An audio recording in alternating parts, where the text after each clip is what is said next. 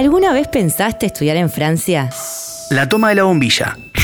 Episodio 6. Juan Rocha. Destino Brest. Yo soy de- del interior, soy de 33, así que terminé allá el liceo y me vine a Montevideo a estudiar. Yo para irme a Francia aproveché un convenio de doble titulación que hay entre la Facultad de Ingeniería UDELAR de acá y la École de de, de Francia, en Brest. Este es un convenio que existe hace un tiempo ya, es decir, yo no fui el primero ni cerca, fue posiblemente la quinta o sexta camada que fue. Hasta hoy en día sigue, sigue yendo gente.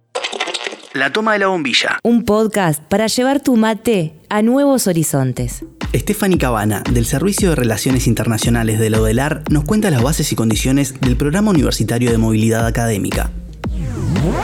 En esta oportunidad voy a hablarles sobre el Programa Universitario de Movilidad Académica o comúnmente llamado por sus siglas Programa PUMA. El programa está enmarcado en la Conferencia Regional de Rectores de Universidades Latinoamericanas, miembros de la Agencia Universitaria de la Francofonía, de la cual la UDELAR forma parte.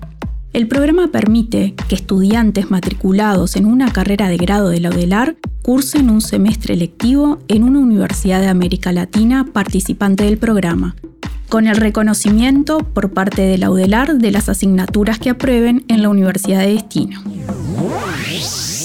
Por lo tanto, siempre que he podido, intento de alguna forma expresar y dar mi vivencia para la gente que necesita un empujoncito para ir, lo tenga o, pueda tal vez inspirarse en, en- en mis anécdotas, ¿no? La toma de la bombilla, un podcast de la Embajada de Francia en Uruguay, producido por Uniradio sobre experiencias y posibilidades de estudio en Francia. Nuevos episodios todos los viernes a las 10.30, con repetición los domingos a las 10, en Spotify y 107.7 FM. Uniradio Podcast,